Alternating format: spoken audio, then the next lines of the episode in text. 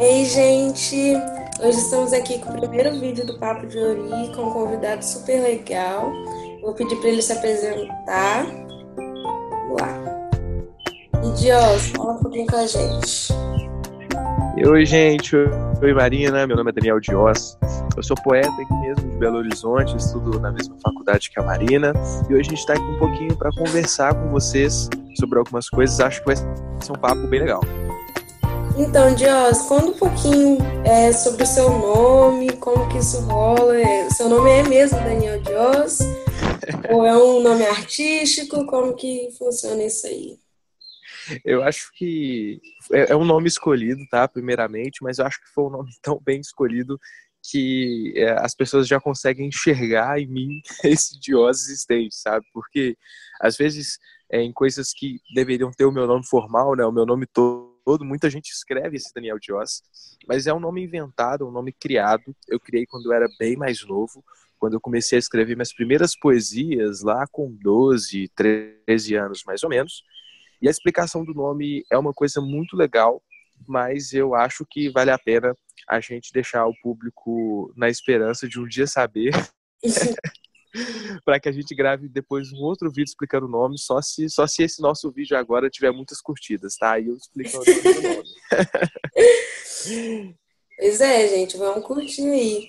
É, então, eu acho interessante a gente falar um pouquinho sobre nome, né? Porque é algo que nos define bastante, principalmente nessas redes sociais, é, no qual o nosso user fica tão conhecido. É, eu, por exemplo, me chamo Marina, mas as pessoas popularmente me chamam de Nina o tempo todo. E Sim. é engraçado como o nome pode carregar afetividade ou pode carregar é, negatividade, né? A gente tem, por exemplo, o presidente do Brasil, no qual nós inventamos inúmeros apelidos é, né, que traduzem muita coisa. Então, Sim. É, quando você falou sobre o Daniel Dió, sobre o seu nome artístico, né? Eu achei uhum. interessante a gente falar um pouquinho sobre isso, porque o nome também pode se tornar poesia, né? Sim, sim. E é engraçado que você começou a falar comigo, né, sobre essa questão de nomes, e eu fiquei pensando muito sobre isso. E é engraçado você pensar que no passado, por exemplo, o nome e a localização da pessoa eram muito importantes, né? A localização porque não tinha tanta gente no mundo assim. E o nome também pelo mesmo motivo. Você pensar, por exemplo, existiu o Agostinho de Hipona, né? Então ele era o Agostinho e ele era de Hipona, não tinha mais nenhum outro Agostinho.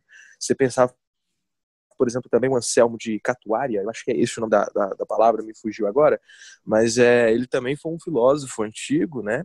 E eram, eles eram únicos, assim, só tinha um Agostinho, só tinha um Aristóteles, só tinha um Platão. Então, o nome antes, ele definia não só é, quem, como se chamaria a pessoa, né? Mas ele definia também qual a importância que essa pessoa ia ter. Todo mundo falava de Platão, e Platão era um filósofo. Então, sempre que esse nome rodava-se, né, é, era, era um filósofo que estava ali. Hoje, se você falar, por exemplo, ah, eu conheço um Daniel, não dá para saber de que Daniel que você está falando. Se é um cantor, se é um, um jogador, porque hoje o primeiro nome ele não tem essa importância, mas hoje o segundo nome, né, o sobrenome, ou até o último, que pegou essa, essa importância antiga. Tipo, por exemplo, um sobrenome como Bragança e Conquista. É um nome forte, é um nome que você coloca esse nome no currículo, sendo o seu nome, né? Você não estando dando uma, uma de fake news. Sendo o seu nome mesmo, é, o entrevistador vai olhar até diferente para você. Se você colocar lá que o seu nome é Bragança e Conquista, com certeza você consegue a vaga que você está almejando. Uhum. Exato, e aí a gente entra na, na questão dos privilégios, né? Quantos privilégios você Sim. pode alcançar com um simples nome?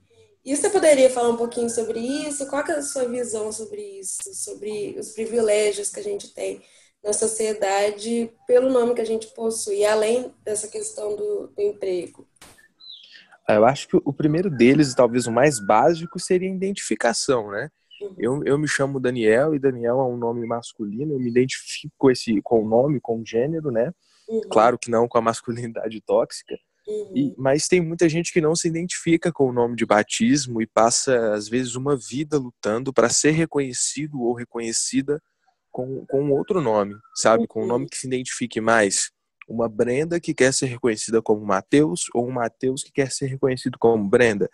E às vezes para a pessoa isso é muito doído, para a pessoa isso é muito sofrido, porque as pessoas elas, elas uh, demoram a aceitar essa transição, elas demoram a aceitar que a pessoa tem esse poder de escolha.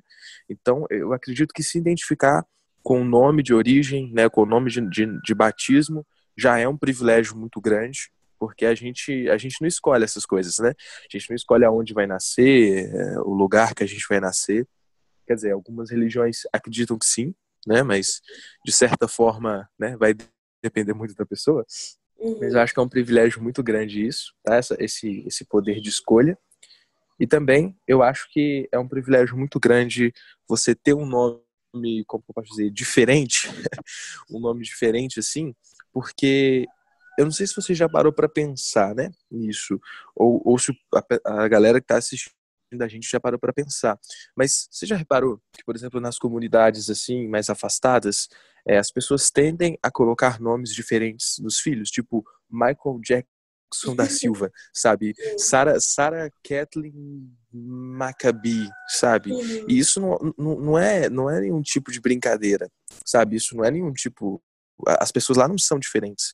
Elas uhum. colocam esses nomes que tendem a ser nomes mais diferentes, inclusive não, não, não é só lá, tá? É tipo, em vários lugares, eu dou o exemplo de lá porque é, é, é, nessas regiões assim mais carentes é onde a gente consegue ver isso com, com mais frequência, né? Aqui mesmo no meu bairro a quantidade de pessoas com nomes assim, né, cópias às vezes de artistas é, é gigantesca isso é muito influenciado por causa dessas funções desses artistas, por causa das funções de pessoas famosas, uhum. sabe? Essa pessoa, ela, ela consegue chegar num patamar muito grande, né, de alguma coisa, pela facilidade em se destacar na multidão.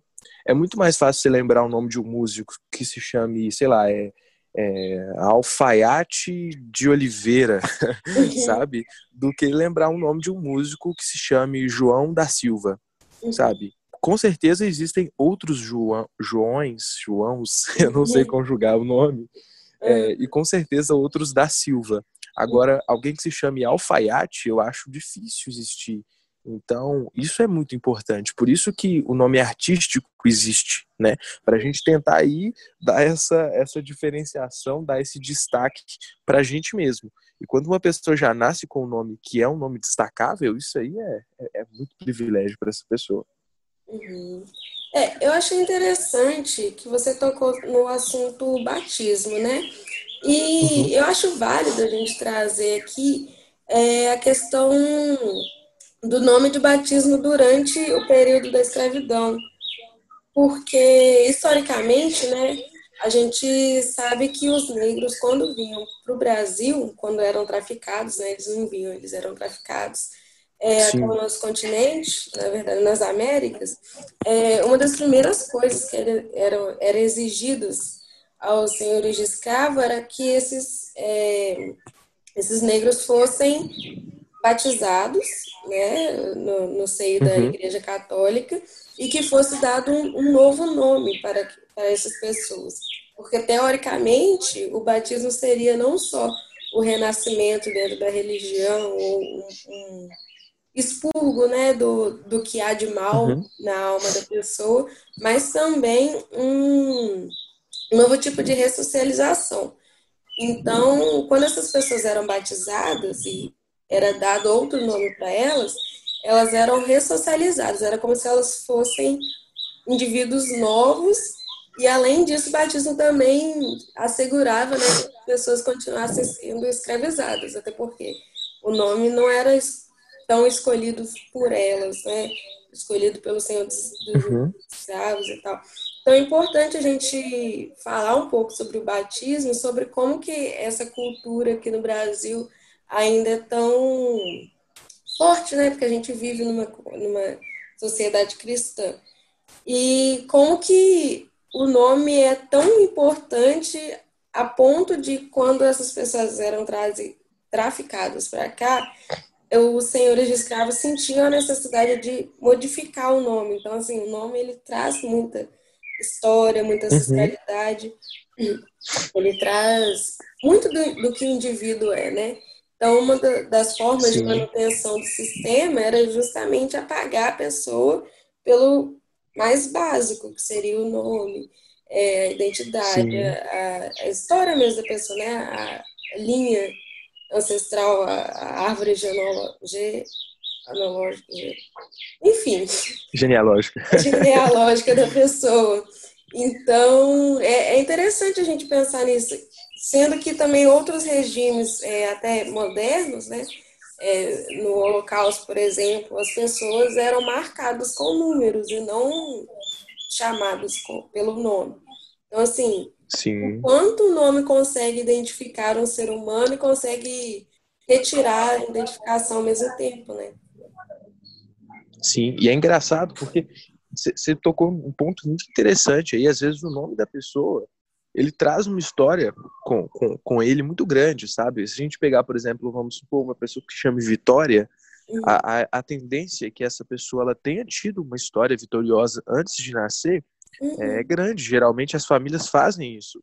Aí uhum. imagina, você nasce né, com o nome de Vitória, ou vou pegar aqui o nome árabe, né, o Youssef, acho que é assim que uhum. fala. Eu tô lendo esse nome agora, tem uma colinha aqui, porque é um nome realmente complicado de ler, que significa acréscimo do Senhor, né? Ou algo do tipo. Aí você é trazido para cá, para o Brasil, né? Claro que esse nome é árabe e Vitória é um nome mais latino, mas é, os africanos tinham suas, suas, origens também, né? Mas é, são nomes um pouco mais complexos, eu acho, de eu pronunciar corretamente. Eu não quero cometer nenhuma gafe. Mas imagina, você tem uma história com seu nome, você, o seu nome ele traz consigo uma história forte, às vezes antes do seu nascimento, da sua família, algo do tipo.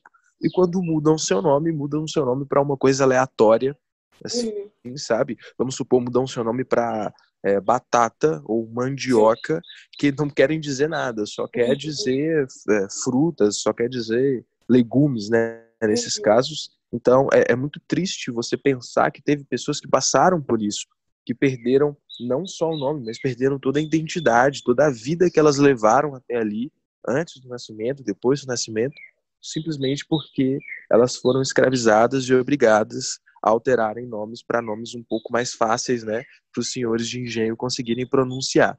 Isso é muito triste, você pensar esse tipo de coisa, e eu acho que sempre que a gente pode tentar é, nos reconectar com essa nossa ancestralidade, né, africana, é importante a gente a gente fazer esse processo. Muito legal, muito legal. E uma pergunta, talvez vai ser hum. engraçado ou assim, é interessante de pensar. É, se você pudesse escolher um nome para você, tipo, qual você, uhum. qual nome você daria para você mesmo, se você pudesse ter escolhido um nome antes de nascer? E vixe, nossa, é um nome. Nossa, é uma, é uma pergunta complicada. Eu. Vixe, não sei. Eu, eu, eu acho que eu, quando criança, eu tinha isso, né? Quando criança, eu, eu falava muito que eu queria se chamar Enzo, né? O Renzo, um nome, um nome assim. Porque eu, eu, eu tenho quase certeza que tinha alguém que eu assistia na época que tinha esse nome, é, mas Aí eu queria, queria esse nome, queria, queria ser esse nome, né? Uhum. Mas hoje, assim, com a consciência que eu tenho hoje mesmo de, de, de vida, uhum. né?